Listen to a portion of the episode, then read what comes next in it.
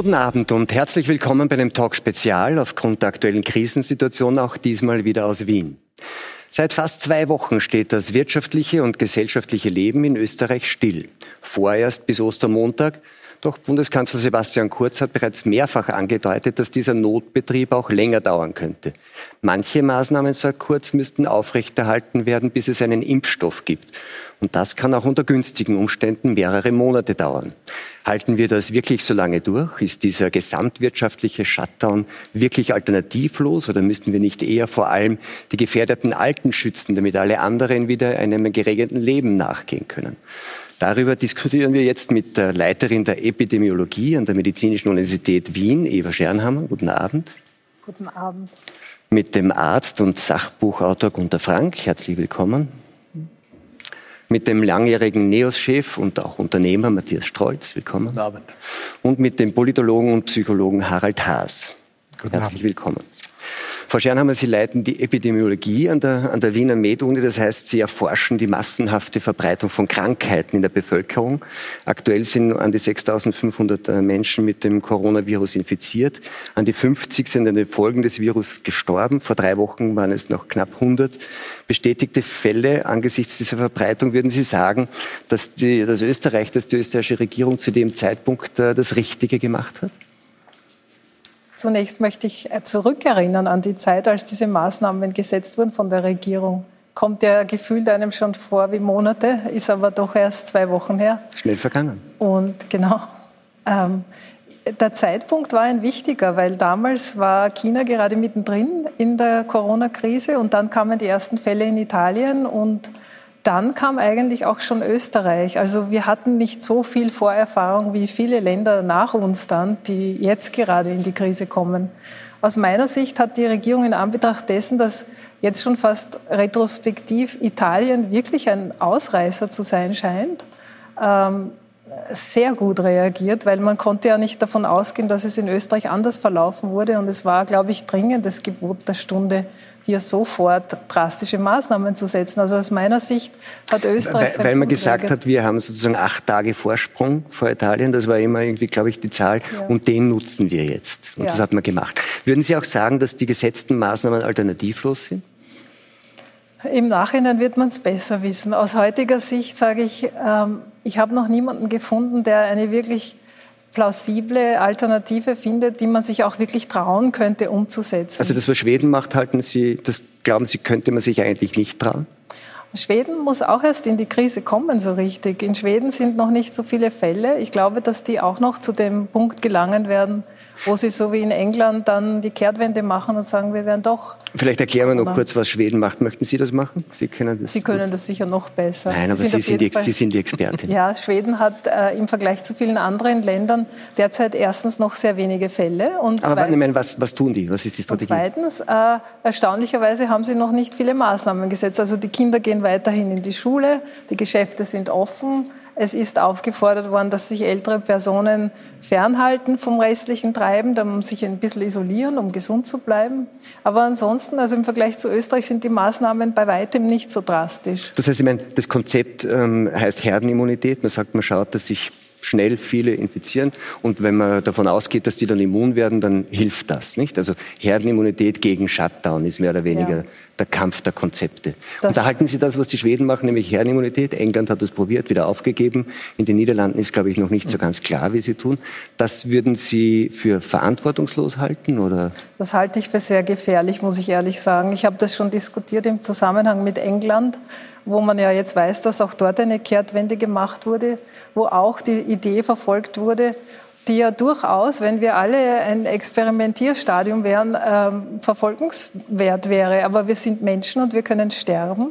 Und wenn man sich auf so ein Experiment einlässt, lässt man sich meiner Meinung nach zugleich darauf ein, dass man äh, Menschenleben opfert, die man vielleicht andererseits retten hätte können. Also ich ja, halte das. Sie werden es nicht tun. Herr Frank, ähm das ist ja eine Frage der Verhältnismäßigkeit, nicht? Man kann sagen, also das, was die Schweden tun, ist verantwortungslos.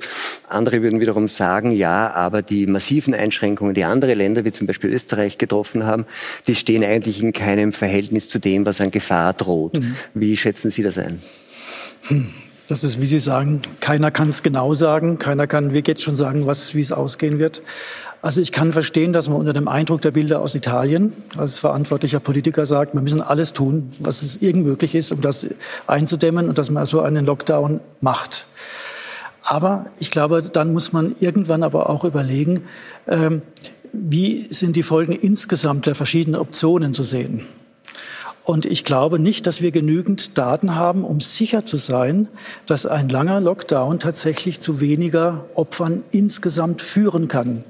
Er hat sicherlich die Potenz, das Anfluten in den Krankenhäusern zu minimieren, hat aber vielleicht auch die Gefahr, dass aber auch insgesamt, dass äh, auch die Überlastung der Krankenhäuser länger geht.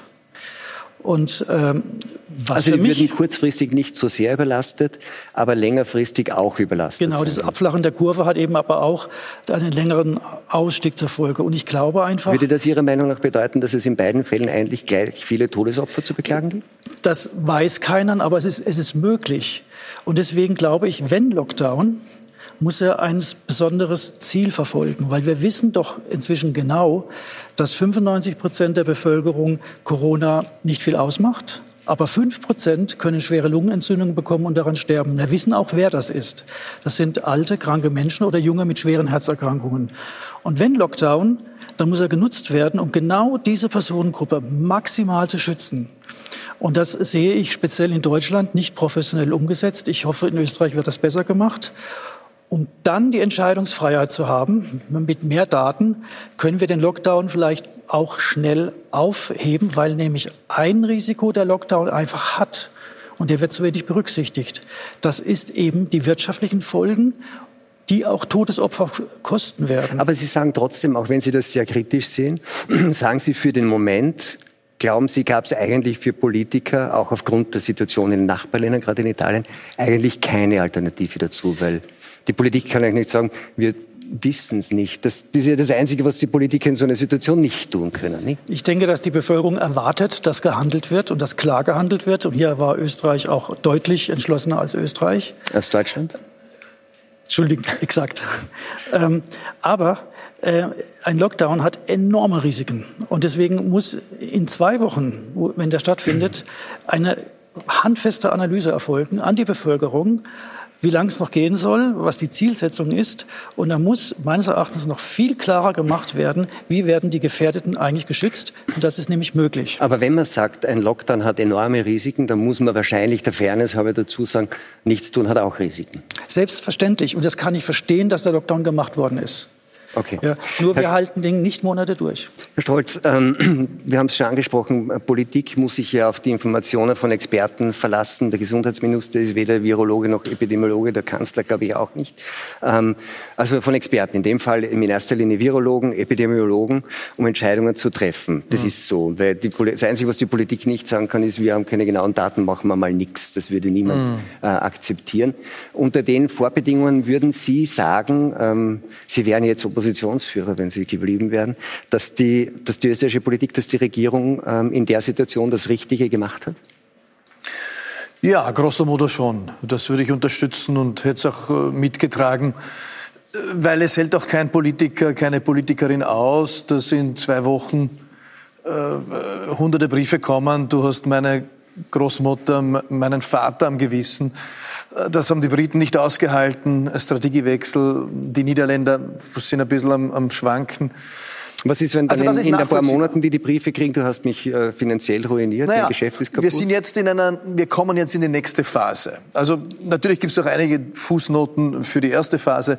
Ich hätte mir gewünscht, dass wir zum Beispiel mehr Daten erheben, warum es keine repräsentative Sample-Erhebung gibt, damit wir wissen, wie weit die Durchseuchung fortgeschritten ist. Sowas also verstehe so wie das in Island gemacht genau, wurde zum Beispiel. Das, das hätten wir früher beginnen sollen, aber geschenkt, große Linie finde ich völlig nachvollziehbar. Jetzt brauchen wir eine auch öffentliche Debatte, finde ich, wie tun wir weiter? Warum? Weil natürlich die, die Kosten, auch die menschlichen und sozialen Kosten, äh, eines, eines Shutdowns, äh, der über ähm, Anfang Mai drüber ginge, immens wäre. Und, und der Patient darf nicht entlang der Therapie versterben, weil die Therapie zu heftig war. Und, und das müssen wir alles abwägen. Dafür brauchen wir bessere Daten als bisher. Dafür brauchen wir auch eine Debatte, weil wir sehen ja, dass allein schon die Modellrechnungen zwischen den Experten differieren. Also Experten sind wichtig, aber sie sind sich nicht immer einig. Deswegen aber Debatte, brauchen wir die Debatte. Debatte ist natürlich schon auch Stichwort jetzt fürs Politische, weil ich meine, die, die Regierung sagen, ist äh, präsent, äh, jeden Tag Pressekonferenzen. Ja. Viele sagen auch, das ist irgendwie inszeniert und die Opposition schaut von der Seitenlinie aus relativ still zu. Ähm, und jetzt sagt man, also jetzt streiten tun wir später, jetzt machen wir das alles. Ähm, und eigentlich findet Debatte auch im Politischen nicht statt, weil offensichtlich jeder, auch die Oppositionspolitiker, die. Angst haben, dass wenn sie jetzt äh, sagen, das ist nicht gut, wir finden, das könnte man auch anders machen, dass sie abgestraft werden. Das heißt, es ist eigentlich eine Art Selbstzensur, hat man den Eindruck, der Opposition und wohl auch vieler Medien. Nicht? Ja, wobei auch diese Phase abreift. Also wenn ich allein die äh, die Opposition anschaue, natürlich in den letzten zwei Tagen, gestern, heute, sind hier schon viel mehr differenziertere Töne da, sowohl bezüglich der wirtschaftspolitischen Maßnahmen als auch bezüglich der Maßnahmen insgesamt gesundheitspolitisch, soziale Restriktionen. Wir, wir sind jetzt am Weg in die nächste Phase und die wird diskursiver, konfliktärer. Da werden nicht alle einfach die, die den Mund halten. Ja. Und das halte ich auch für richtig. Und das, äh, dass es erst jetzt kommt, halten Sie für richtig? Halte ich für nachvollziehbar, ja. Okay. Herr Haas, Sie sind äh, Politologe und auch Psychologe und Sie beschäftigen sich mit, äh, mit dem Phänomen, was da in Krisenzeiten so mit der gesamtgesellschaftlichen Psyche passiert. So kann man das vielleicht sagen. Ähm, zum jetzigen Zeitpunkt, wir haben das gerade kurz angesprochen, ist ja nicht nur politisch, sondern auch sonst im öffentlichen Raum, in der öffentlichen Meinung so, dass eigentlich alle das Vorgehen der Regierung unterstützen, obwohl das Maßnahmen sind, von denen vor zwei Wochen fast alle in Österreich gedacht hätten, erstens, das geht nie und zweitens, wir wollen das auch nicht. Was ist da passiert? Also ich finde faszinierend äh, zu hören, welche Maßnahmen notwendig sind oder welche auch nicht. Mich interessiert jedoch, was machen die Maßnahmen mit den Menschen? Ist nicht warum, sondern was macht zum Beispiel diese, was machen diese Zwangsmaßnahmen, denen wir ja alle in einem quasi riesen Laborexperiment jetzt unterliegen. Das ist eine Laborsituation. Mhm. Äh, was hat gesagt, das ist das größte Sozialexperiment seit dem Zweiten Weltkrieg. Ne? Mit ziemlicher Sicherheit, ja. Also in dieser Art und Weise konnte das ja noch nie durchgeführt werden. Es hat auch andere, äh, andere Anrüche, über die wir hier nicht sprechen werden. Aber was macht es mit den Menschen? Das heißt, wenn Menschen sich einer Gefahr ausgesetzt sehen, äh, dann kommt es zu einer Formierung einer Masse. Also ich beobachte in Österreich und auch in anderen anderen Ländern die Formierung einer Angstmasse. Das heißt, die Menschen, die einer Bedrohung ausgesetzt sind, noch dazu, wenn diese Bedrohung derartig diffus und nicht greifbar ist wie ein Virus, schließen sie sich zu einer Masse zusammen. Diese Masse hat aber dann Besonderheiten, die durchaus auch gefährlich werden können. Das heißt, die Masse ist nicht die Summe der Mitglieder der einzelnen Masse, sondern sie bekommt eigene Identität. Gerate ich in so eine Masse hinein, das ist ein unbewusster Prozess, gebe ich meine Ich-Identität auf an die Masse oder zum größten Teil auf. Die Masse bekommt Identität, die Masse agiert, die Masse hat Richtung. Und diese Masse wird wesentlich von den Ängsten und Erwartungen ihrer Mitglieder auch äh, bewegt und vorangetrieben. Und das ist wie ein kommunizierendes Gefäß. Das heißt, und sie ist gut führbar, nicht? Sie ist perfekt führbar. Das heißt, je höher die Angst, desto mehr wird diese Masse auch nach einem Führer sich sehnen. Ja? Das heißt, wer immer daherkommt, der in dieser Zeit es schafft, dieser Masse zu suggerieren, er sei der Heilsbringer, der einen Nimbus hat, so einen Zauber quasi, äh, diese Masse sowohl vor ihrem Zerfall zu schützen, als auch sie vor der Gefahr von außen zu schützen. Dieser Mensch oder dieser Führer, das ist jetzt nicht, nicht zu verstehen, dieser Führer wird auf den unbedingten Gehorsam der Masse pochen können, solange er diesen Nimbus hat. Ich möchte über diese Frage von Risikoeinschätzungen in der Politik und über die gesellschaftliche Verträglichkeit der Maßnahmen, die wir gerade geredet haben, nun auch mit Julian Niederrümelin sprechen. Er ist Professor für Philosophie an der Ludwig-Maximilians-Universität, von wo er uns jetzt auch zugeschaltet ist. Guten Abend, Herr Professor. Und beschäftigt sich in seiner philosophischen Arbeit, in seiner akademischen Arbeit in erster Linie mit Risikoethik und auch mit Entscheidungstheorie. Das sind jetzt ja zwei äh, Dinge und zwei Fragen, die gerade quasi massiv im Raum stehen. Ähm, wie sehen Sie das denn, Herr Professor? Besser. Es wird über Verhältnismäßigkeit gesprochen. Wir haben das hier auch schon gemacht. Wenn man sich die Bilder vor Augen hält aus äh, Madrid oder aus Bergamo, dann hat man den Eindruck, das ist sozusagen ein Risiko, das von diesem neuartigen und noch nicht gut untersuchten Risik äh, Virus ausgeht, das so groß ist, dass eigentlich die Eindämmung und die Stilllegung, wenn man so will, des öffentlichen Lebens, die wir jetzt erleben, eigentlich alternativlos ist und jedenfalls zumindest zu rechtfertigen. Würden Sie dem zustimmen? Also der eigentliche Job der Philosophie ist ja klares Denken und da will ich doch erstmal ein paar Dinge zurechtrücken. Es ist nicht so, dass hier in Europa sich auf der einen Seite diejenigen gegenüberstehen, die versuchen, diese Epidemie oder Pandemie zu stoppen und einzudämmen, das, was im Englischen Containment genannt wird, und auf der anderen diejenigen, die sagen, wir setzen auf Herdenimmunität, sondern es ist so, dass wir in Europa allesamt auf Herdenimmunität setzen. Jedenfalls ist das der die Auffassung auch in Deutschland. Das Robert Koch Institut sagt, wir müssen darauf setzen, dass irgendwann möglichst spät und über möglichst langen Zeitraum gestreckt 50 bis 70 Prozent der Bevölkerung infiziert worden sind von dem neuen Virus. Wir gehen gegenwärtig nicht den chinesischen Weg, wenn das den Erfolg gehabt hat. Wir wissen das nicht so genau. Das heißt, äh, der Versuch, diese Epidemie zu stoppen und weitere Infektionen zu unterbinden. Und äh, jetzt stellt sich in der Tat, und das ist die Frage der Rationalität, und in einer Demokratie muss man unterscheiden zwischen der Loyalität zur Regierung, die machen das insgesamt gut und wir sollten die Maßnahmen befolgen einerseits, und der öffentlichen Diskussion darüber, was ist langfristig richtig für dieses Land und für Europa andererseits. Und da stellen sich nun einige Fragen, nämlich wie wollen wir über Herr Professor, darf ich nur eine Zwischenfrage stellen, weil Sie gesagt haben, äh, ganz Europa setzt eigentlich auf Herdenimmunität, nur halt über den langgestreckten Zeitraum.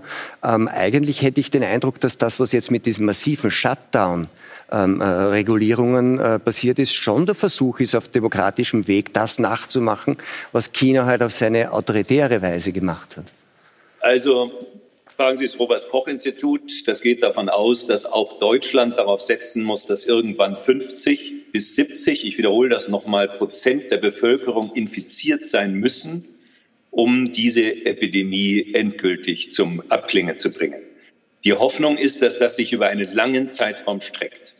Und da sind jetzt die Fragen berechtigt. Ähm, gehen wir nicht eine Strategie, wenn wir das langfristig fortsetzen, manche im Englischen sprechen von einer Dance-Strategie, das heißt, man geht dann runter mit den Maßnahmen, dann gehen die Infektionen wieder rauf, dann geht man wieder mit den Maßnahmen rauf, dann gehen die Neuinfektionen wieder runter und so geht das die nächsten Monate. Ist es wirklich langfristig sinnvoll, diese Strategie einzuschlagen?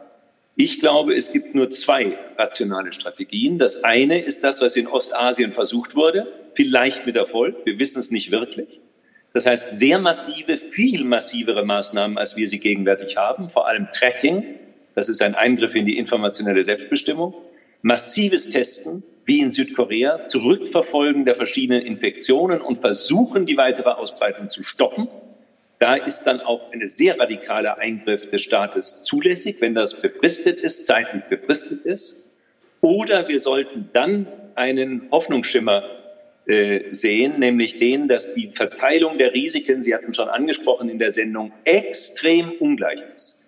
Die italienische Studie an 2003 Verstorbenen mit Covid-19 Infizierten, Verstorbenen, das ist ein Gutteil, das ist vom 17. März, also vor ein paar Tagen, der Verstorbenen in Italien, zeigt zweifellos, dass außerhalb derjenigen, die massive Vorerkrankungen hatten, die gegenwärtig krebskrank sind zum Beispiel oder eine chronische Lungeninsuffizienz haben, außerhalb dieser Gruppen nur 0,8, weniger als ein Prozent, weniger als ein Hundertstel der Todesfälle fallen und sogar unter 50, wenn man beide Geschlechter zusammennimmt, zufällig natürlich, ebenfalls nur 0,8 Prozent zu Tode kommen.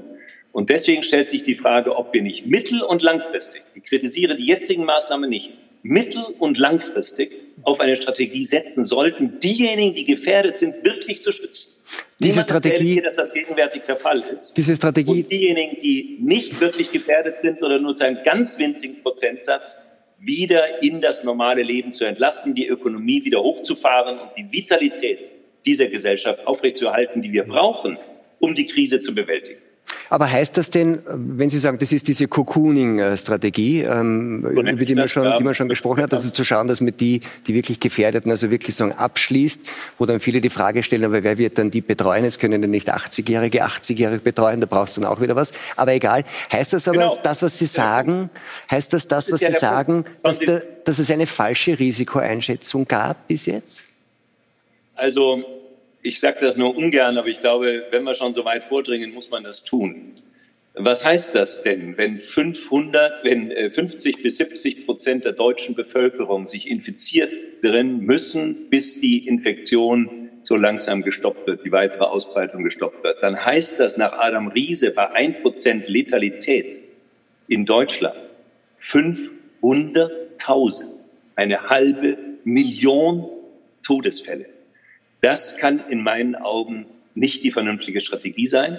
Und deswegen sollten wir die Maßnahmen so konzentrieren. Der Gegensatz zwischen Ökonomie und Lebensschutz ist völlig absurd. Natürlich hat Lebensschutz immer Vorrang, kann nicht verrechnet werden gegen Ökonomie. Das ist nicht mein Argument.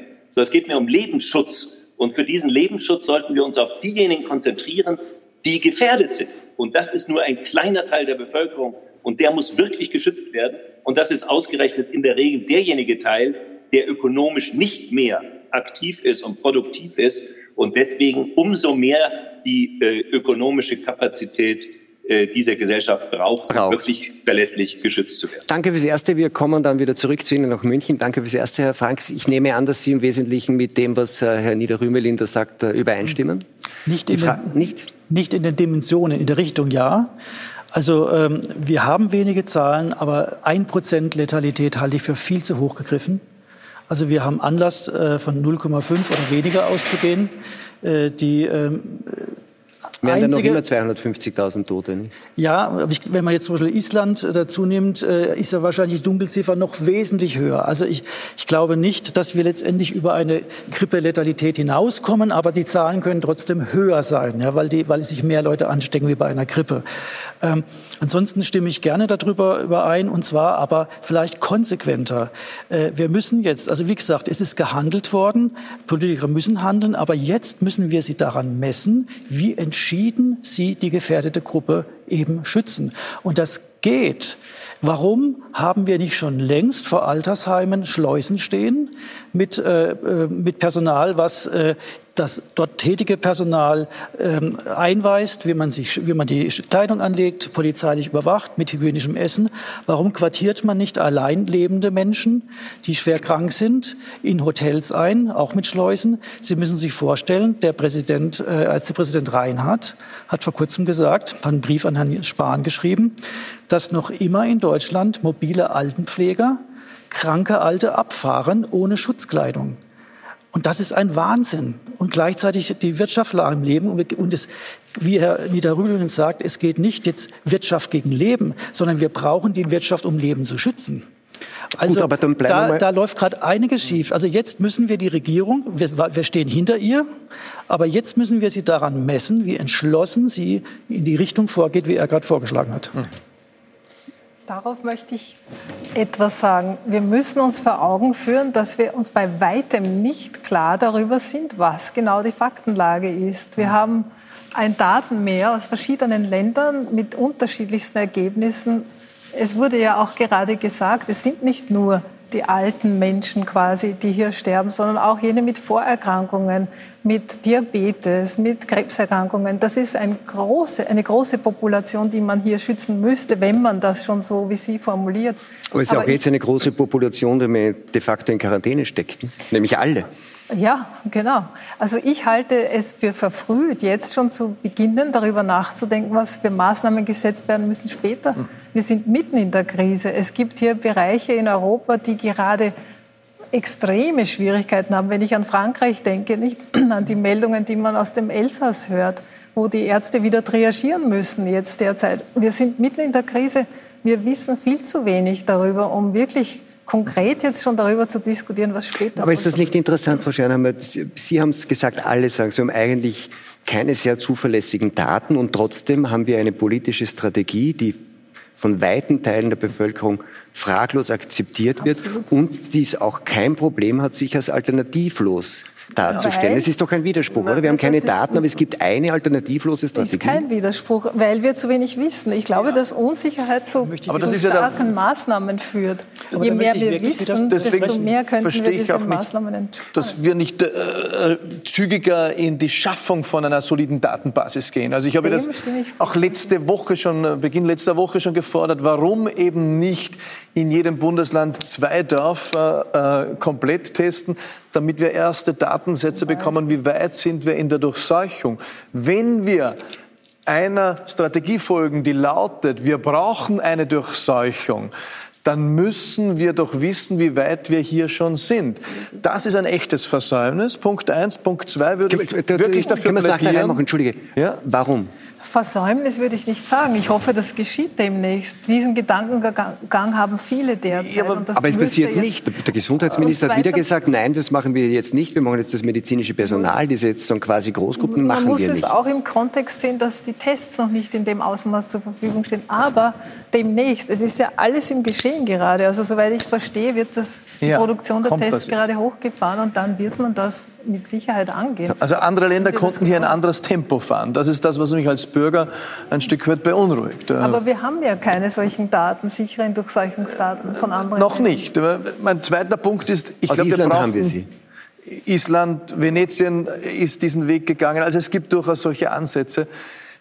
Der zweite Punkt, der mir relevant erscheint, es, es laufen hier Politiker herum, jetzt weniger in Österreich, aber international, die sagen, wir sind im Krieg gegen äh, Corona. Ich halte diese Metaphorik für grundfalsch, ja, weil sie auch unsere falsche äh, Strategie einfällt. Äh, wir sind nicht im Krieg. Wir sollten gerne, ja. unsere Bewusstseinshaltung wechseln, hin zu sagen, wir müssen hinkommen zu einem Leben mit Corona. Das ist die große Frage. Wie können wir als Gesellschaft leben mit Corona? Das öffnet ganz andere Türen im Sinne von Lösungsstrategien. Sie wollten noch zur Frau Schernheimer Widerspruch anmelden, den möchte ich nicht untergehen ja. lassen. Also Sie haben selbstverständlich recht, wir wissen wenig, aber ich glaube, das, was wir wissen, rechtfertigt jetzt den Fokus auf die gefährdete Gruppe. Da ist Fantasie gefragt, da ist Entschlossenheit gefragt, weil wir müssen ja eine Perspektive entwickeln von, des Exits. Und, wir, und glauben Sie mir, die Bevölkerung wird nicht mehr lange warten. Die wollen jetzt von den Regierenden hören, wann hört das auf. Und das muss ich vorbereiten. Und deswegen muss ich die gefährdeten Gruppen jetzt schützen, damit ich einen Exit auch verantwortungsgemäß ankündigen kann. Es wird sonst ein Desaster. Ich fürchte, sonst ist der Shutdown insgesamt wird er sich als schädlicher herausstellen als Corona selber. Ich glaube, wir sind uns alle einig, dass wir das möglichst rasch herbeiführen wollen, dass, dass wir wieder zum Alltag übergehen können. Aber ich würde das anders sehen, nämlich ja, man möchte das System wieder hochfahren, aber eine viel sichere Schiene aus meiner Sicht wäre es, wo man niemanden gefährden muss, wenn man wirklich durchtesten könnte und feststellt, wer denn Immunität hat und diese Personen dann in die Gesellschaft wieder hineinführt, sodass man eine sichere Gruppe an Arbeitern hat, auch in den Spitälern zum Beispiel, wo man weiß, die können weder sich selber infizieren noch jemanden anderen anstecken. Und wenn die Durchseuchungsrate tatsächlich so hoch ist, wie Sie sagen, dann wird er in baldiger Zeit eine entsprechend große Menge an Menschen vorhanden sein, die immun geworden sind. Die, die müssen sich aber erst anstecken können. Das ist ja der Punkt. Das, ja, das können Sie jetzt nicht. Also ich möchte gerne zwei Dinge aufgreifen. Das erste ist, ich stimme Ihnen vollkommen zu. Das heißt, die Rhetorik, wir sind im Krieg, wie es der Macron ausgerufen hat, ist eine äußerst gefährliche. Denn was macht das mit den Menschen? Ich bin im Krieg, verwendet niemand, der, der jemals wirklich im Krieg war, leichtfertig, aber er tut's. Ne? Äh, das heißt, ich bringe die Leute auf Kriegsmodus. Das heißt, ich erzeuge einen Stress, auch früher über die Masse gesprochen, einen Stress, der für die Leute wohl nur schwer äh, verkraftbar sein wird, äh, wenn sie nicht begleitet werden. Also, heißt, die Rhetorik ist, aus, ist absolut zu vermeiden, diese Kriegsrhetorik. Das Zweite ist, und das ist diese schutzwürdige Gruppe.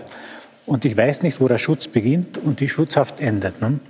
Das heißt, wir, wir reden immer über die Alten. Die Alten sind im Prinzip gar nicht definiert. Wo beginnt alt bei uns? 65, 75? Äh, aber wir treiben hier mit den Alten zum Beispiel schon einmal einen Keil in die Bevölkerung. Das heißt, es erfolgt schon eine Spaltung. Und ich glaube nicht, dass die Alten daran interessiert sind, im Nachhinein vielleicht oder bald äh, als die Sündenbocke dazustehen, als diejenigen dazustehen, die für diese ganzen Kollateralschäden verantwortlich sind. Das heißt, mit den Alten, äh, die Alten so einfach in, in, in die Pflicht zu nehmen, das halte ich für ganz, ganz gefährlich, äh, weil wir ihnen ja ihren Platz in der Gesellschaft auch verweigern. Und wir sollten nicht die einzelnen Gesellschaftsschichten gegeneinander, äh, gegeneinander äh, loslassen. Also Sündenböcke sind zu vermeiden. Ja. Aber jetzt, sagen, jetzt ist ja so quasi das, das allgemeine öffentliche Muster, Denkmuster ist ja, wir tun das alle, also wir, die wir vielleicht gar nicht so gefährdet sind, nehmen alle diese Maßnahmen auf uns aus Solidarität mit den Alten. Man hat gesagt, dass etwas, was dann sein könnte nach dieser Krise, ist, dass, dieser, dass diese Spaltung zwischen Alt und Jung, die wir jetzt so stark merken in der Gesellschaft, kleiner wird. Was Sie jetzt sagen, ist das genaue Gegenteil. Das genaue Gegenteil. Also ich glaube, es ist ein trojanisches Pferd, dieses in die, Alten in, die Schutz, in den Schutz nehmen, äh, weil es sie in eine, in eine Ecke drängen wird. Also wir werden früher oder später und sehr bald beginnen, hier die Sündenbock-Geschichte zu sehen, den Sündenbock-Mechanismus zu sehen. Wir haben ihn schon beobachtet in den letzten Tagen. Das heißt, das, das hässliche Denunziantentum ist in Österreich wieder hochgekommen. Leute denunzieren einander. Wenn diese Masse weiterhin in ihrem Bestand erhalten werden soll, und das ist sicherlich das Interesse der Führung, wird es vielleicht auch notwendig sein, Sündenböcke zu suchen und das in absehbarer Zeit. Und ich wünsche mir wirklich nicht, dass es dann die Alten sein werden, die darunter leiden werden. Sie werden eh schon angepöbelt auf der Straße. Ne? Ich möchte gerne mal jetzt eine Lanze brechen für die alten Menschen. Ich als Österreicher, wir haben einen Generationenvertrag hier. Für uns sind die alten Menschen die, die uns diesen Staat ermöglicht haben die die Wirtschaft dorthin gebracht haben, wo wir jetzt fürchten, dass wir sie verlieren. Ich halte es für sehr zentral, das auch einmal klarzustellen, dass man genau die Personengruppe nicht ins schwarze Eck stellen darf, so wie Sie das jetzt ja auch sagen. Da stimme ich Ihnen vollkommen zu, sondern dass man schauen muss, dass man hier als Gesellschaft ein menschliches Vorgehen finden kann in diesem, in diesem Hinblick. Herr Frank? Genau. Also ich stimme Ihnen ganz explizit zu, das ist kein Krieg, äh, Corona ist kein Killer-Virus für die Gesellschaft, aber es ist gefährlich. Aber ich hatte diese Diskussion vor ein paar Tagen im Radio ich, und da wurde eben auch gesagt, man soll aufpassen, die Alten nicht zu stigmatisieren. Ich habe darauf mehrere E-Mails bekommen von alten Menschen. Die haben gesagt, das hat sie nachdenklich gemacht und alle haben sie geschrieben. Aber wissen Sie was? Wir würden das gerne tun, weil das wäre der Beitrag die Krise zu beenden, weil die machen sich auch sehr viel Sorgen um ihre Kinder, um ihre Enkel, um ihre Existenz. Die kriegen das mit. Und die sagen, wir würden sehr gerne das machen, dass man uns in die Isolation nimmt, wenn das der Beitrag ist, die Krise zu bewältigen. Und die Idee mit den Hotels fanden sie ganz toll. Ich möchte jetzt noch einmal zurück zu Professor Niederrümelin nach München, äh, wenn das funktioniert technisch, weil das jetzt, da sind ein paar Fragen gekommen, die Sie, glaube ich, auch interessieren werden, nämlich wo beginnt der, wo, wo hört der Schutz auf und wo beginnt die Schutzhaft? Ähm, was heißt das eigentlich für die Alten? Was ist da die Gefahr und was ist das Risiko? Ähm, es, es wird ja dann sehr schnell so diskutiert, als ob das irgendwie dritte anonyme Blöcke wären und die Gefahr ist da und was ist das Risiko? Wenn ich Ihre Forschung richtig verstehe, dann machen Sie einen entscheidenden Unterschied zwischen Gefahr und Risiko. Und Risiko kann man eigentlich nur etwas nennen, in dem der Mensch selber handelnd auch tätig wird, in dem es um seine Entscheidungen auch geht. Jetzt könnte man sagen, warum lässt man nicht die Alten entscheiden? Absolut. Also ich bin dagegen, das wird Sie jetzt wundern, äh, eine Schutzhaft, wie Sie sie das genannt haben, für Menschen ab einem bestimmten Alter aufzuerlegen. Das passt nicht zu einer freiheitlichen Demokratie.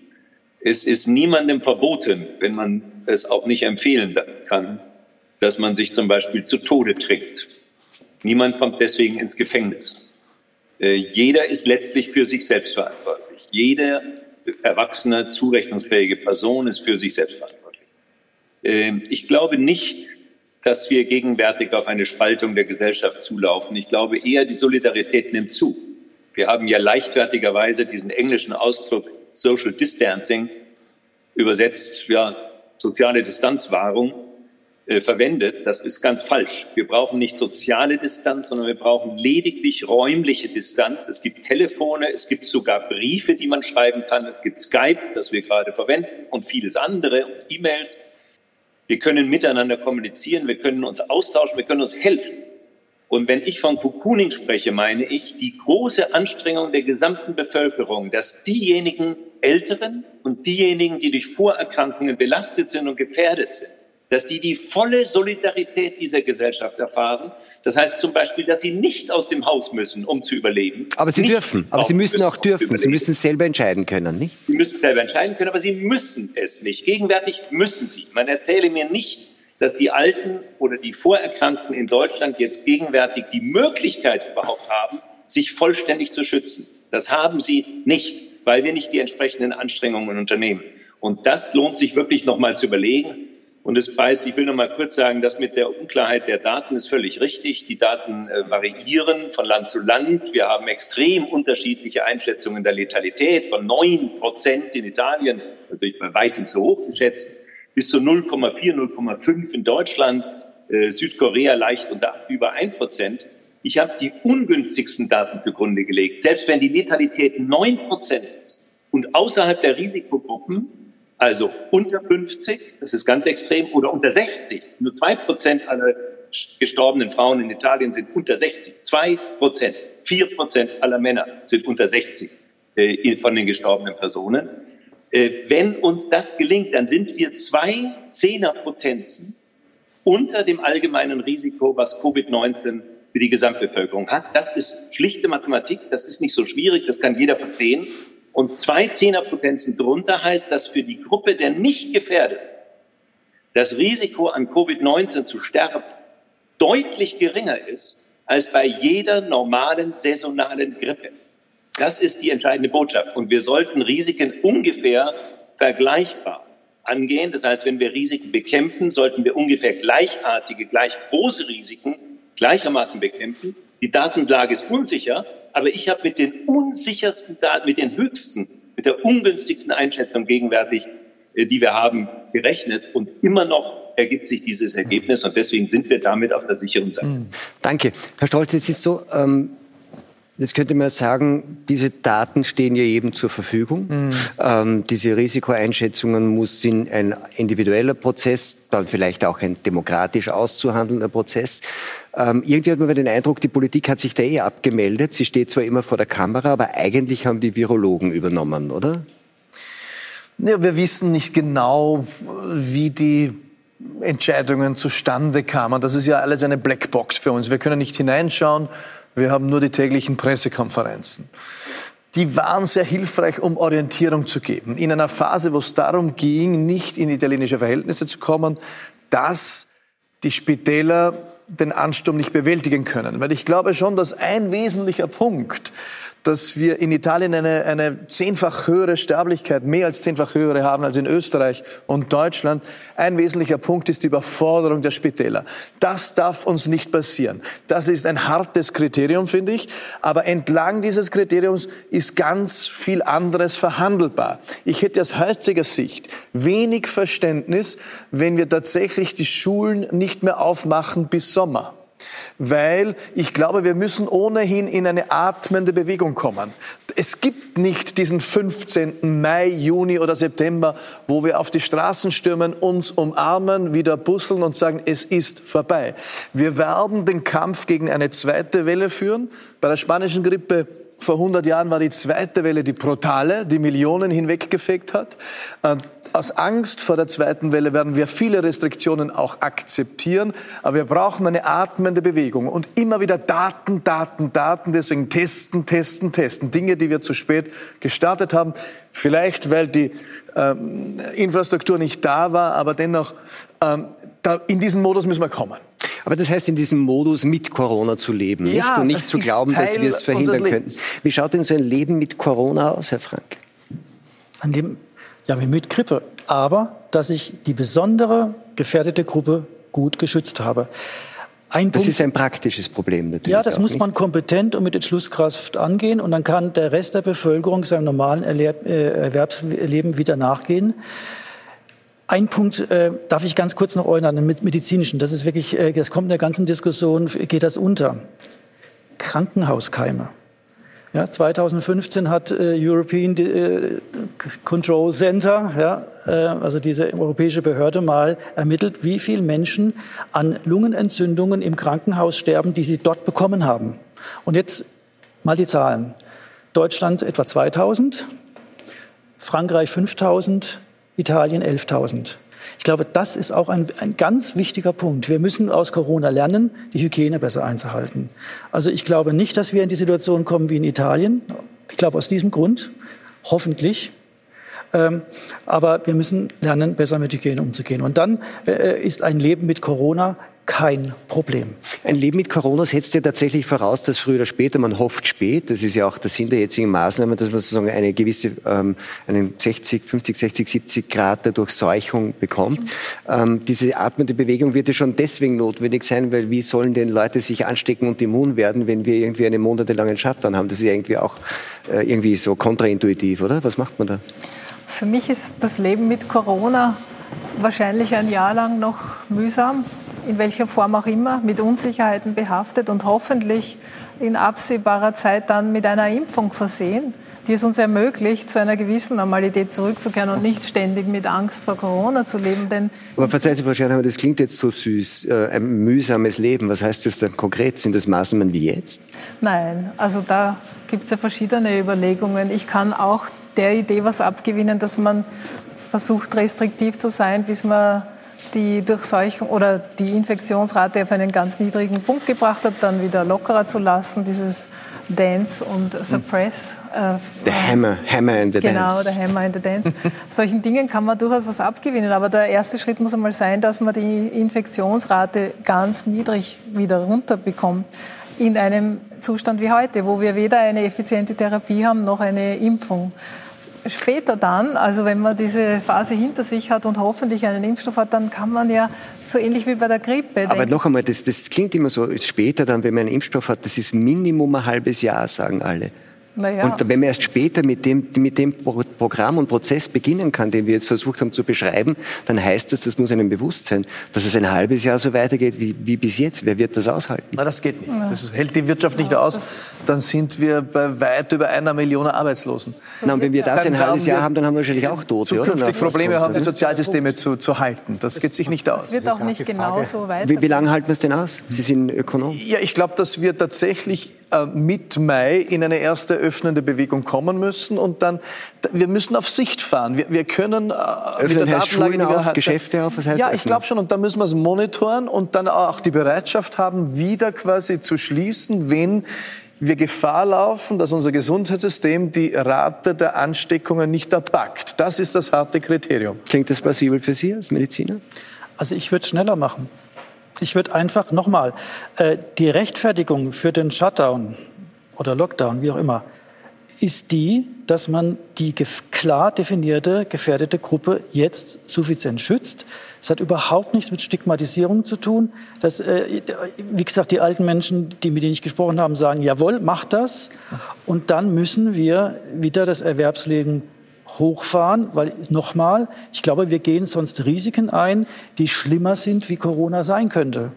Ich meine, für die Dirigierung der Massen ist dieses Hammer and Dance äh, Szenario, Sie kennen das wahrscheinlich auch nicht, das geht rauf und runter und da muss man es immer wieder so containern.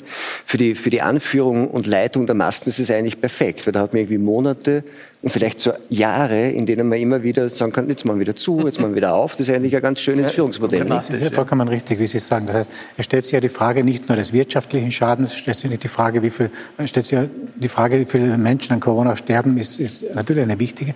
Aber die Frage aus welchen gesellschaftlichen Kollateralschaden richte ich mit diesen Maßnahmen an? Und äh, wie, also welche Wirkungen wird das, welche nachhaltigen negativen Wirkungen wird das auf die verschiedenen Bevölkerungsgruppen haben? Äh, also ich bin mit der Psychotherapeutin Andrea Plaschke in Klagenfurt in Kontakt, die ja wirklich an der Basis den Menschen hilft, ja, also die wirklich den Menschen durch diese schwierige Zeit hilft. Und sie kann ganz, ganz genau unterscheiden oder ganz genau benennen, welche nachhaltigen negativen Folgen die jetzigen Zwangsmaßnahmen auf die verschiedenen Bevölkerungsgruppen haben. Schon jetzt? Ja, also zum Ersten sind es einmal die Kinder. Die Kinder können nicht begreifen, was geschieht, aber sie können spüren. Sie spüren die Spannung, sie spüren die, die Konflikte, sie spüren die Ängste der Eltern. Bleibt nachhaltig, kann im Moment wenig bearbeitet werden. Die Jugendlichen. Die Jugendlichen sind in einer Phase, wo sie sich biologisch weiterentwickeln, aber gleichzeitig brauchen sie ihre Peer-Groups. Das heißt, sie werden in dieser Entwicklung nach, nachhinken. Äh, sie können nur mit sich und den Eltern ausmachen und das macht einen Unterschied, ob ich jetzt im 19. Bezirk in einer Villa äh, meinen quasi Hausarrest absitze oder in den normalen Gegebenheiten, in denen die Menschen in Österreich wohnen. Die Erwachsenen, die, die Eltern, haben Existenzängste, massive Existenzängste. Sie haben gesagt, vielleicht haben wir bald eine Million Arbeitslose, haben gleichzeitig Beziehungsprobleme. Das heißt, es ist noch nicht abschätzbar. Die Frauenhäuser sind nicht ohne Grund besorgt wegen der zunehmenden, vielleicht zunehmenden häuslichen Gewalt. Und dann haben wir die sogenannten Alten die Alten, die in einer Zeit jung waren, als wirklich Krieg war. Das heißt, wir haben Drehtraumatisierungen ganz, ganz schlimmer Art. Äh, wir wir nehmen den Alten das, was sie brauchen zum Leben, nämlich die Sozialkontakte. Und wir nehmen den anderen Gesellschaften, was die Alten für sie auch bringen. Die Alten sind ja die Gelassenen. Die Alten sind die, äh, die, die, die, äh, die, eine, die eine gewisse Erfahrung haben, äh, die also alles beruhigen. Auch das können sie nicht mehr tun. Und das hat jetzt schon nach, zeigt jetzt schon wirklich gravierende Folgen und wird viel schlimmere haben mit jedem Tag, den diese Zwangsmaßnahmen weiter bestehen. Jetzt, ich möchte darauf zurückkommen, was wir gesagt haben, wir müssen da irgendwie raus. Und die Frage ist, was wird dann passieren? Im Kampf gegen das Coronavirus setzen immer mehr Staaten auf Big Data, das heißt die systematische und äh, gezielte Kombination und Auswertung von Daten. Dass das äh, auch eine weitere Einschränkung von Grundrechten bedeuten wird, scheint jedenfalls die Mehrheit der Österreicher nicht zu kümmern. Auch in Österreich könnten bald massenhaft Handydaten verknüpft werden. Der Mobilfunknetzbetreiber A1 stellt die Daten seiner Nutzer bereits zur Verfügung. Bundeskanzler Sebastian Kurz kündigte diese Woche an, zu prüfen, was bei uns möglich und umsetzbar sei. Andere Länder machen es vor. Taiwan kontrolliert schon seit Anfang Jänner die Bewegungsprofile der Handybenutzer und ob sich Menschen in Quarantäne an die Auflagen halten. In China wird den Bürgern mittels grüner, gelber oder roter Farbcodes signalisiert, wann und wo sie einkaufen und ob sie öffentliche Verkehrsmittel benutzen dürfen. So etwas scheint bei uns noch undenkbar. Hier setzt man auf Freiwilligkeit. Seit gestern bietet das Rote Kreuz die App Stopp Corona an. Erkrankt eine Person an Covid-19, wird jeder, der in den vergangenen 48 Stunden Kontakt hatte, automatisch benachrichtigt und gebeten, sich selbst zu isolieren. Umfassende Kontrolle und Überwachung in Zeiten von Corona scheint die Österreicher aber nicht zu stören. Laut einer aktuellen Gallup-Umfrage sind 95 Prozent bereit, ihre Freiheitsrechte im Kampf gegen das Virus aufzugeben. Das ist ein weltweiter Spitzenwert. Herr Haas, noch nie in der Geschichte der Zweiten Republik hat eine Regierung ihren Bürgern den Ausgang und die Pflege sozialer Kontakte untersagt und die Menschen jubeln eigentlich der Regierung zu. Was, äh, wie erklären Sie sich dieses Richtig, Phänomen? also laut der neuesten Gallup-Studie unterstützen beinahe 90 Prozent der Bevölkerung die Maßnahmen der Regierung und 95 Prozent sind bereit, Freiheitsrechte aufzugeben. Wobei die Fragestellung der Gallup-Studie muss man sich schon auch äh, zu Herzen nehmen, denn die Fragestellung ist, sind Sie bereit, einige Ihrer Freiheitsrechte zugunsten äh, also aufzugeben, um die Ausbreitung von Corona zu stoppen? Mhm. Das heißt, das ist für mich schon fraglich, ob wirklich 95 Prozent auch Ja sagen würden, würde man Sie fragen, sind Sie bereit, die jetzigen Maßnahmen zu unterstützen, unter denen Sie jetzt im Moment leiden? Aber zurück zur, zur, äh, zur Führung. Das heißt, wie schon gesagt, wenn ein Führer, wenn eine Führung einer Masse suggerieren kann, sie, aus dem, sie ins Heil zu führen, sie aus dem, äh, vor der Bedrohung zu bewahren, äh, dann ist es ganz leicht möglich, dass man diese Zustimmungsraten und Gehorsam auch bekommt. Mhm. Und in Österreich äh, sind wir bedauerlicherweise wirklich nicht gerade gesegnet mit revolutionärem äh, Volkscharakter. Das heißt, äh, die Statuen des Franz Josef Habsburg, der Bürgerrechte 60 Jahre unterdrückt hat, stehen ja noch überall in Österreich. Aber jetzt ganz, ganz, ganz straight ja. gefragt. Haben Sie den Eindruck, dass so wie das jetzt läuft, wir eigentlich schon dabei sind, uns so von ein paar der Grundprinzipien der liberalen Demokratie zu verabschieden? Oder ist das irgendwie schwere Übertreibung? Das kann relativ schnell passieren. Also wir haben das ja schon in den vergangenen Jahren in unserer Nachbarschaft erlebt, wie schnell ein Führer, der Nimbus, der Charisma hat, wie schnell dieser Führer einem Volk, das auch Problemen und Krisen ausgesetzt ist, suggerieren kann, er braucht mehr. Dazu Macht. müsste man natürlich unterstellen, dass der das will und einer ist es ja nicht bei uns. Es ist ja eine Koalitionsregierung, das macht schon auch schwierig. Die, die, es ist ein unbewusster Prozess aus. Also ich, sowohl die Massen agieren unbewusst und kommen so in einen psychotischen mhm. Prozess rein. Die Führung distanziert sich immer mehr von den Massen, muss ja auch. Also jetzt zum Beispiel sind sie auch isoliert. Das heißt, wenn die in ihren eigenen Systemen kochen, unter Anführungszeichen, können wir davon ausgehen, dass auch die in eine, in eine Dynamik reinkommen. Also ich unterstelle nicht in Österreich, weil in Österreich gibt es nach wie vor einen Rechtsstaat, der, vor dem sie sich auch verantworten werden müssen im Nachhinein, da bin ich mir ziemlich sicher. Aber es passiert relativ leicht. Das heißt, es kann relativ schnell einer Masse, die einer Bedrohung ausgesetzt mhm. ist, äh, diesen Führer äh, vorsetzen und sie werden im Gehorsam folgen, ja. Da müsste dann, da wäre dann die Opposition vielleicht auch wieder stärker ja, gefragt. Absolut. Nicht? Und also ich, ich finde, das ist ein sehr kritisches Thema. Und das kann sich noch zuspitzen, weil dann, wenn äh, China Erfolg hat mit dem Volltracking. Also die geben ja jedem Menschen einen QR-Code. Mhm. Jeder hat eine Nummerntafel und wird permanent getrackt. Falls die keine zweite Welle hätten, wir aber schon, und dann ist Tür und Tor offen für den Überwachungsstaat in Österreich, Deutschland, Mitteleuropa. Dann kommt aber auch durch die Hintertür die Corona-Diktatur. Also das, was Orban probiert, das, was Netanyahu auch gemacht hat, zufällig zwei Tage bevor er seinen eigenen Prozess hat, die Gerichte äh, zu schließen. Es gibt natürlich in jedem Land Akteure, die hier jetzt Morgenluft wittern und in Verführung sind. Aber vielleicht einmal gar nicht die, denen man es unbedingt zutraut. Es könnte nämlich auch ein bisschen schummrig werden, wenn man hört, dass der österreichische Gesundheitsminister sagt in einem Interview, na ja, und wenn das jetzt so gut funktioniert, dann könnte man das eigentlich bei der Klimakrise auch machen. Ne? Mhm. Hat er gesagt. Mit einem, äh, mit einem persönlichen Budget, das da musst du in Amstetten aussteigen, weil dein CO2 ja, ja, äh, ähnliche Maßnahmen, Zwangsmaßnahmen. Wenn, das, wenn die Österreicher eh bereit sind für wichtige Sachen, ja. dass keine Menschen sterben, dann können sie das doch auch in der Klimakrise auch machen. Ja, darf ich, darf ich dazu was sagen? Also erstens wissen wir nicht, ob die Strategie von Singapur erfolgreich ist. Weil wir sprechen von Durchseuchung, von Herdenimmunität, die stellt sich dort nicht ein und anscheinend kommt da auch schon die nächste Welle. Also es ist unter Umständen gar nicht die erfolgreichere Strategie. Zweitens. Diese Tracking-Methode. Diese Tracking-Methode. Mhm. Zweitens, und das ist ganz wichtig, was Sie sagen, wenn ich die Menschen unter Angst setze, sind sie bereit, Dinge zu tun, die unvernünftig sind und mhm. die sie langfristig schädigen. Und hier nochmal ein bisschen den Appell an die Presse.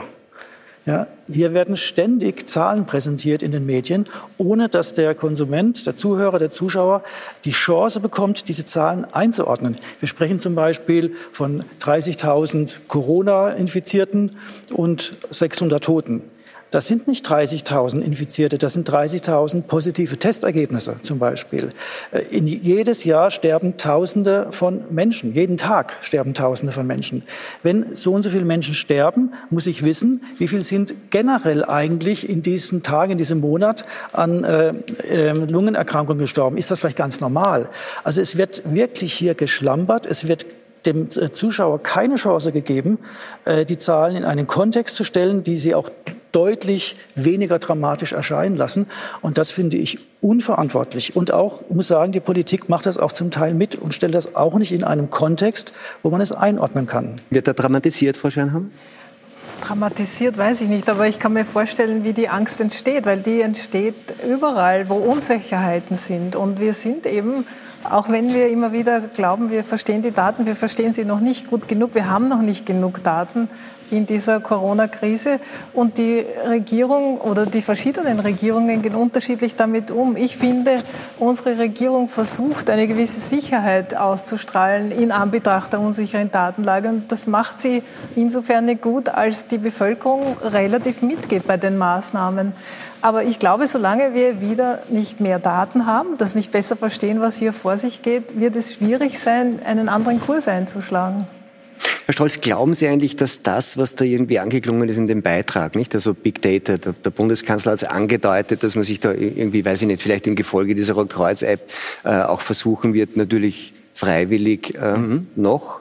Glauben Sie, dass, dass da eine Bereitschaft gibt, in Österreich zu sagen, also man merkt in den sozialen Medien überall Leute, die sagen, ja gut, pff, wenn, wenn die Wahl ist, dass ich ein Sterbensrisiko habe oder auf Zeit ein paar meiner Freiheiten abgebe, dann doch mir die Freiheit nicht so wichtig. Wie sind wir da aufgestellt, Ihrer Meinung nach? Ich glaube, dass wir ambivalent sind hier als Volk, auch als Individuum. Ich habe eine Nachbarin, die lässt jetzt schon das Handy zu Hause, wenn sie joggen geht, weil sie sagt, sie weiß, sie wird getrackt. Ähm, ich habe äh, einen Professor aus Innsbruck twittern gehört, äh, dass er unlängst beim Joggen von einer Drohne begleitet wurde. Da, da wird er natürlich ganz anders. Das ist spooky und das ist ein, ein, ein Mensch, dem glaube ich. Jetzt kann das natürlich ein Nachbar sein, der ihn begleitet hat. Ich sage nur... Um es dann bei der Polizei zu melden. Ja, wir sind hier ambivalent als Bevölkerung. Wir sind auch verführbar durch die eigene politische Führung. Ich habe hier eine andere Tonalität bei der Bundeskanzlerin Merkel gehört als bei unserem Bundeskanzler, die in ihrer ersten Ansprache, da kann man viel anderes sonst kritisieren, ob das ein bisschen äh, wankelmütig war und nicht schnell genug, aber der Hinweis, wir sind eine Demokratie. Den möchte ich hören von der österreichischen Bundesregierung.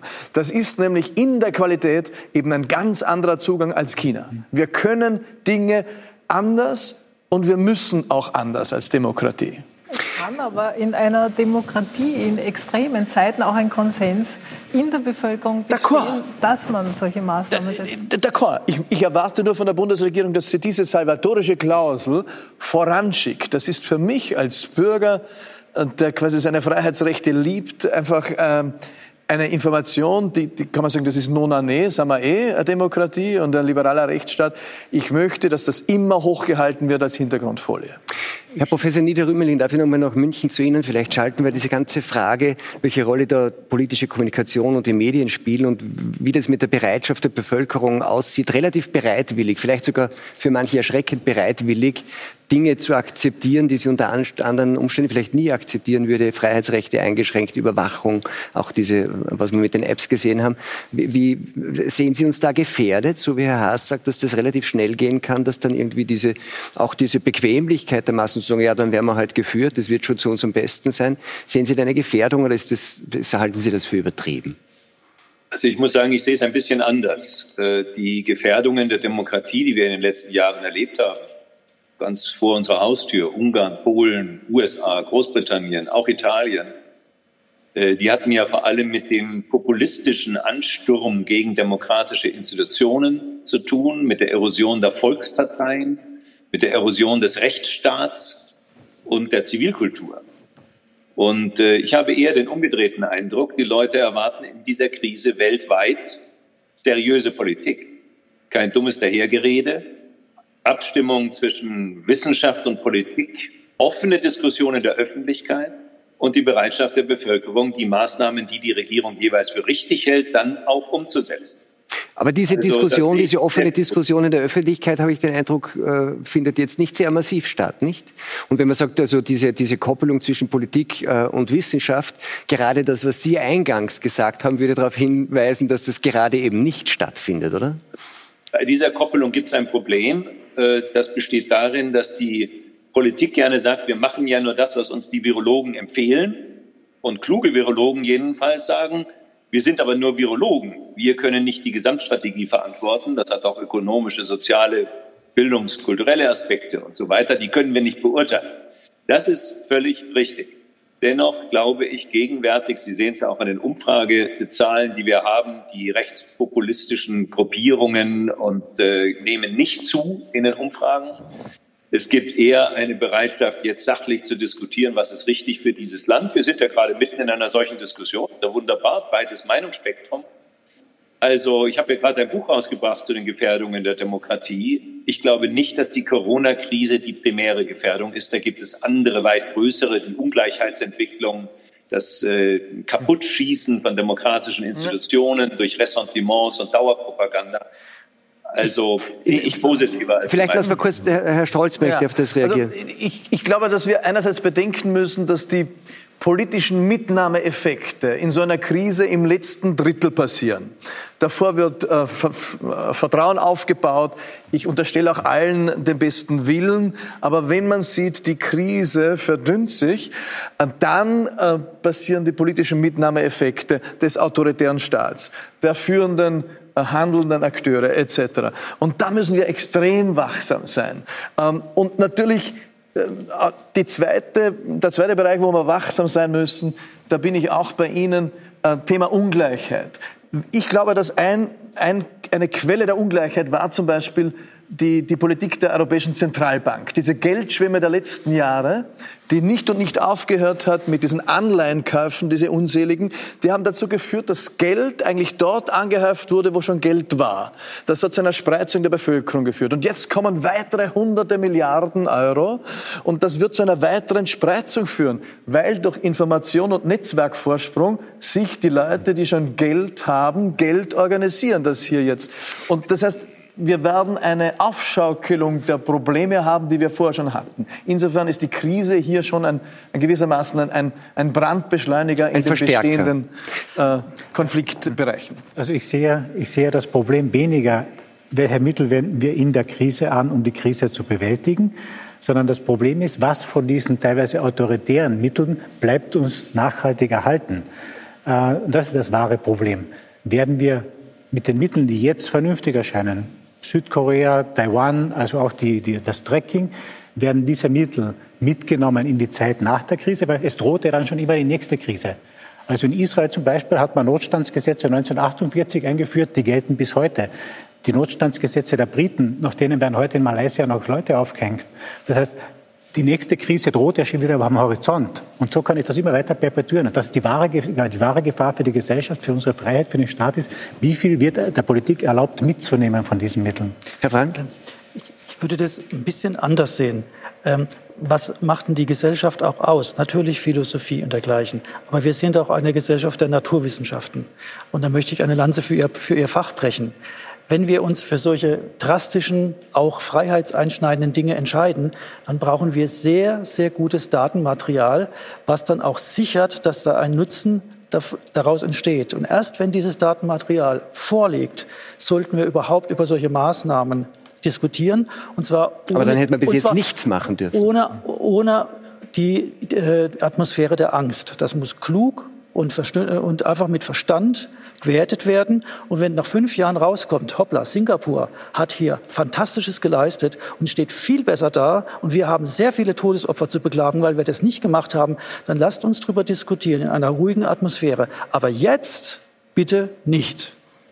Ich möchte zum Thema Tracking nur ganz kurz anmerken, man darf sich auch nicht selber in den Sack lügen und glauben, dass das bisher nicht stattgefunden hat. Ich habe zum Beispiel viele Jahre in den Vereinigten Staaten gelebt und es passiert alles mit der Swipe-Card. Es wird ja jeder Schritt eigentlich dokumentiert. Die Frage ist, wann macht sich der Staat diese Daten zunutze, nicht? Und mein Eindruck ist, dass bisher, zumindest in den westlichen Demokratien, damit relativ respektvoll umgegangen wurde, bis auf ein, zwei Ausrutscher, die dann eh in den Medien meistens stehen.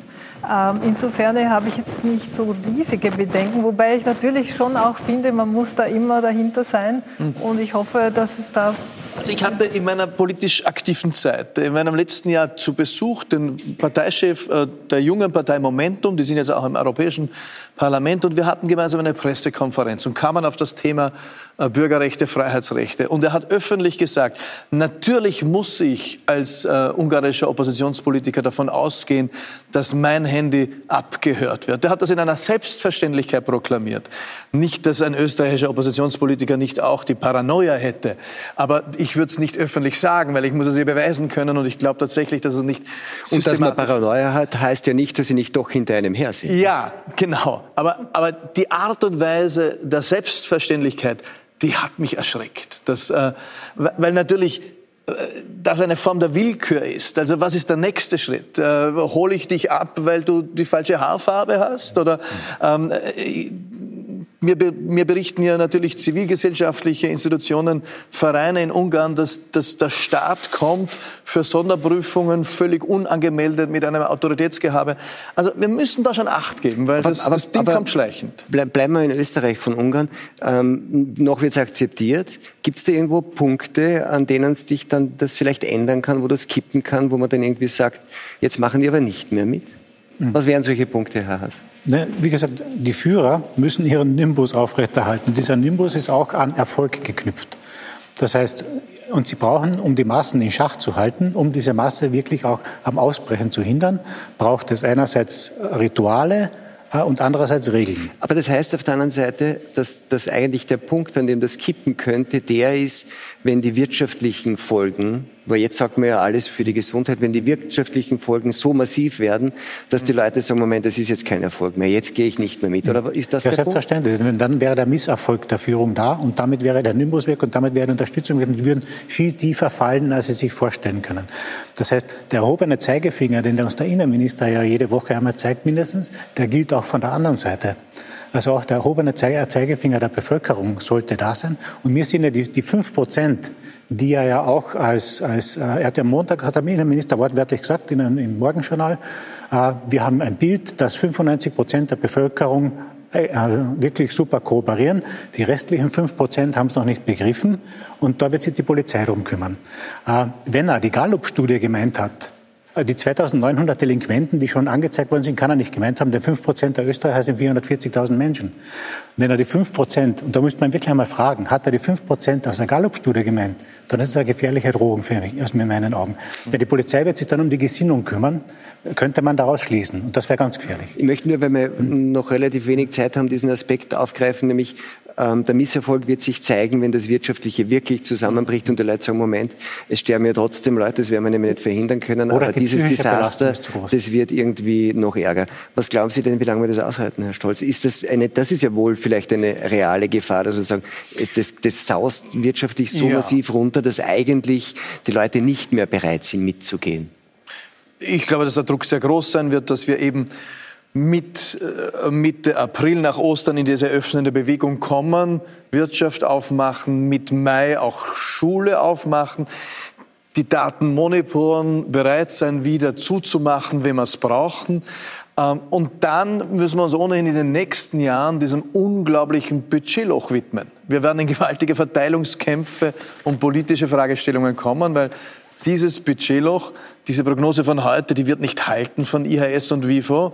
Wir werden in ein Budgetloch kommen, das dieses Land noch nicht gekannt hat. Und da kommen wir auch in eine Frage der politischen Auseinandersetzung, wie wollen wir miteinander leben. Wo aber dann schon natürlich wieder die Frage der Verhältnismäßigkeit und Angemessenheit stattfinden ja, wird. Nicht? Also wir, wir riskieren ja jetzt doch die schwerste ja. Wirtschaftskrise, die wir seit dem Krieg erlebt das haben. Das wir völlig, also ich, bezüglich Wirtschaft sind wir derzeit in der Phase 1, nämlich verdrängen, nicht wahrhaben wollen. Äh, weil, weil wir gerade dringendere Probleme haben. Aber das wird uns einholen in den nächsten Monaten. Also während wir jetzt hier diskutieren, verlieren Leute ihren Job, gehen Leute pleite, können polnische Pflegekräfte nicht zu alten Leuten in die Wohnungen gehen, um sie zu unterstützen, äh, und werden die, wird die gefährdete Gruppe nicht optimal geschützt. Und das muss jetzt der Fokus sein. Und die ganzen Diskussionen um das Tracking und so weiter sind hochinteressant, aber die sind jetzt nicht die, die wichtig sind. Jetzt müssen wir eine Exit-Strategie endlich glaubwürdig und konsequent vermitteln, weil sonst machen die Leute irgendwann dann nicht mehr mit. Aber die, warum? Weil, weil sie spüren, dass es nichts bringt, dass es sie aber in eine Not bringt. Natürlich kann man sagen, Wirtschaft gegenüber Menschenleben, aber es wird irgendwann das Gleiche sein. Irgendwann kann ich die Krankenhäuser nicht mehr richtig versorgen. Irgendwann kann ich die Forschung nicht mehr bezahlen. Also das muss jetzt nochmal, die Regierungen müssen jetzt dem Volk erklären, wie sie aus der Situation rausgehen und warum das einen Sinn hatte. Und das verlange ich jetzt sowohl von der deutschen wie auch von der österreichischen. Mhm. Ja, wir werden diese Forderung weitergeben. Vielleicht haben wir eh alle zugeschaut. Wir sind jedenfalls jetzt am Ende unserer Zeit. Frau Schernhammer, meine Herren, vielen Dank fürs Gespräch. Auch nach München an Professor Niederrümelin. Vielen Dank für Ihre Beiträge. Ihnen einen schönen Abend. Bis zum nächsten Donnerstag beim Talk Spezial. Höchstwahrscheinlich wieder aus Wien. Die Krise wird bis dahin nicht zu Ende sein. Bleiben Sie gesund.